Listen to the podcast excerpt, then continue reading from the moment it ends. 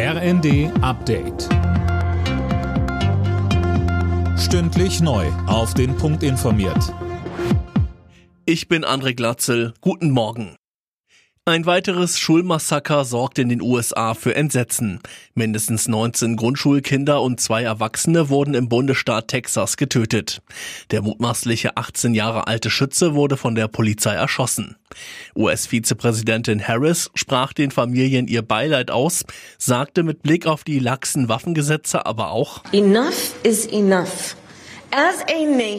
Genug ist genug. Wir als Nation müssen den Mut haben, Maßnahmen zu ergreifen und die Zusammenhänge zwischen einer vernünftigen und angemessenen öffentlichen Ordnung zu verstehen, um sicherzustellen, dass so etwas nie wieder passiert.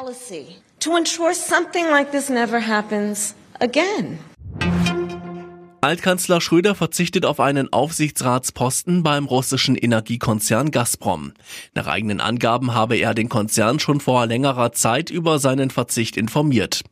Der Ex-Kanzler war wegen seiner Tätigkeiten für russische Energieunternehmen zuletzt massiv unter Druck geraten. Deutschland lockert über die Sommermonate die Einreiseregeln. Das hat Bundesgesundheitsminister Lauterbach in den Funke-Zeitungen angekündigt.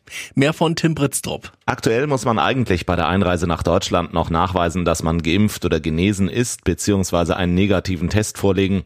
Die 3G-Regel soll ab Juni erstmal ausgesetzt werden. Lückenlos überprüft wird das Ganze schon jetzt nicht. Wer aus einem Virus-Variantengebiet einreist, muss weiter zwei Wochen in Quarantäne. Allerdings gilt aktuell kein Land der Welt als Variantengebiet. Dynamo Dresden spielt in der nächsten Saison in der dritten Liga. Im Relegationsrückspiel mussten sich die Dresdner dem ersten FC Kaiserslautern mit 0 zu 2 geschlagen geben.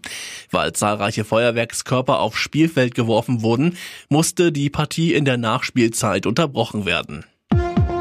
Alle Nachrichten auf rnd.de